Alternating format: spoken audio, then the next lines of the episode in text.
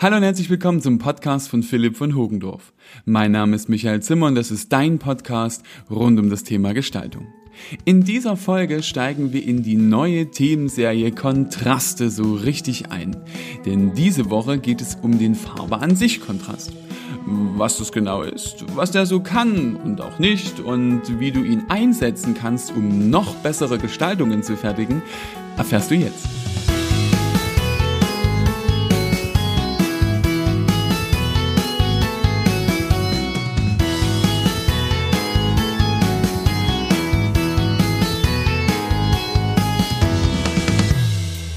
Es ist schon etwas her. Ein Jahr, glaube ich. Da habe ich angefangen, das Thema Kontraste für meinen YouTube-Kanal neu aufzuarbeiten. In der Ausbildung meiner Mediengestalter Azubis ist es ja ein Grundlagenthema. In diesen Jahren habe ich jedoch die Erfahrung gemacht, dass Kontraste ein Thema ist, welches sehr stark von der individuellen Wahrnehmung abhängt. Denn Kontraste, wie auch Gestaltgesetze, kommen eigentlich nie ganz alleine. Sie sind daher sehr schwer zu differenzieren. Aber gerade aus diesem Grund möchte ich die Kontraste alle mit dir einzeln durchgehen, damit du sie kennst und danach auch ihr Zusammenspiel verstehst und vor allem gezielt nutzen kannst. Wenn du meine bisherigen Folgen verfolgt hast, wirst du wissen, dass die Themen hier immer auf die gleiche Weise aufgearbeitet sind, damit du sie dir nach der Reihe anhören kannst und sie optimal zum Lernen nutzen kannst. Auch in dieser Serie gibt es so ein Schema. Wir beginnen mit der Definition. Ich erkläre dir die Wirkung des Kontrastes. Im Nerdteil gibt es immer abseits vom Lernstoff ein paar interessante Zusatzinformationen und danach gebe ich dir Tipps für den Einsatz des Kontrastes in deiner Praxis und wir schauen uns ein paar Beispiele an, wo wir diesen schon in freier Wildbahn finden können.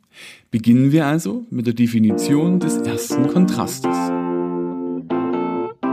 Der Farbe an sich Kontrast oder auch Farbe zu Farbe Kontrast, Buntkontrast oder Farbtonkontrast genannt, entsteht, sobald mindestens zwei reine, leuchtende Farben, die im Farbkreis weit auseinander liegen, aufeinandertreffen. Den einfachsten, aber stärksten Kontrast bilden die drei Primärfarben Rot, Gelb und Blau. Näher definiert Magenta, Gelb und Cyan. Meist noch ergänzt durch Grün. Dieser Dreiklang wird auch als der wichtigste Kontrast überhaupt bezeichnet.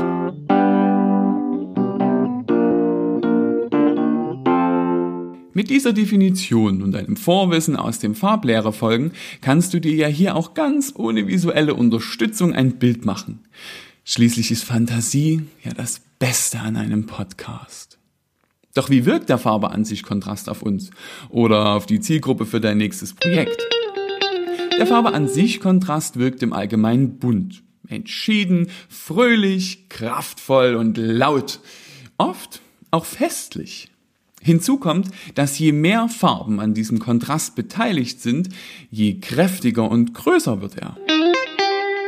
Hefte raus und Stift zur Hand. Es wird Zeit für den. Nerdteil!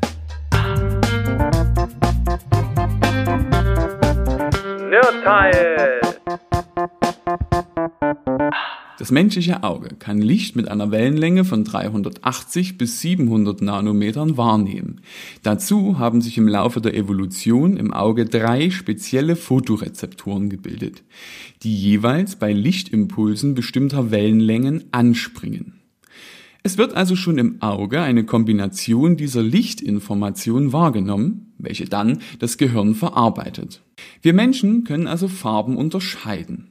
Eine Ausnahme bilden Menschen mit einer Farbsehschwäche. Vor allem die Rot-Grün-Schwäche ist bei uns Männern verbreitet.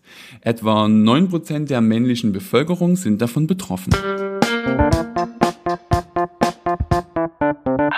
So ganz neu ist der Einsatz des Farbe an sich Kontrastes nicht. Denn in der bildenden Kunst gibt es zahlreiche Beispiele. Denn da ist der Farbe an sich Kontrast das vorherrschende ästhetische Merkmal. Eines der bekanntesten Beispiele ist das Gemälde Die roten Pferde aus dem Jahre 1911 von Franz Marc.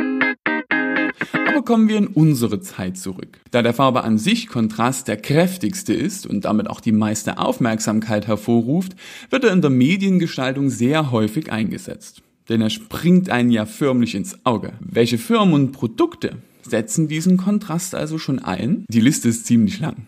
Zugegeben. Aber diese Beispiele hier sind vielleicht die deutlichsten. Das Logo von Burger King ist ein deutlicher Vertreter, genau wie Google und eBay. Aber auch der schwedische Möbelriese IKEA sei hier zu nennen. Aber nicht nur in Logos, sondern auch im User Interface Design findet man den Kontrast sehr häufig. Wir denken alle mit Schrecken an Windows 8. Fassen wir also noch einmal kurz zusammen. Der Farbe-an-sich-Kontrast entsteht, sobald mindestens zwei reine, leuchtende Farben, die im Farbkreis weit auseinander liegen, aufeinandertreffen. Er ist das stärkste aller Kontraste und wurde in der Vergangenheit sehr häufig in der Kunst angewendet. Auch in der Werbung, verstärkt Ende der 90er, Anfang der 2000er Jahre, setzten viele Firmen in ihren Logos auf den Kontrast, um Aufmerksamkeit zu generieren. Wie in der Mode kommt eigentlich alles irgendwann wieder. 1911 in die roten Pferde und 1997 im Logo von Google. Momentan, also in den beginnenden 20er Jahren des neuen Jahrtausends, sind wir ja etwas pastelliger und harmonischer unterwegs. Aber ich denke, in zehn Jahren sieht es auch schon wieder anders aus. Zehn Jahre musst du jetzt nicht warten auf die nächste Folge deines Gestaltungspodcasts, denn die gibt es schon nächste Woche. Ich würde mich freuen, wenn du wieder reinhörst, denn da beschäftigen wir uns mit dem zweiten Kontrast unserer neuen Serie hier, dem Hell-Dunkel-Kontrast.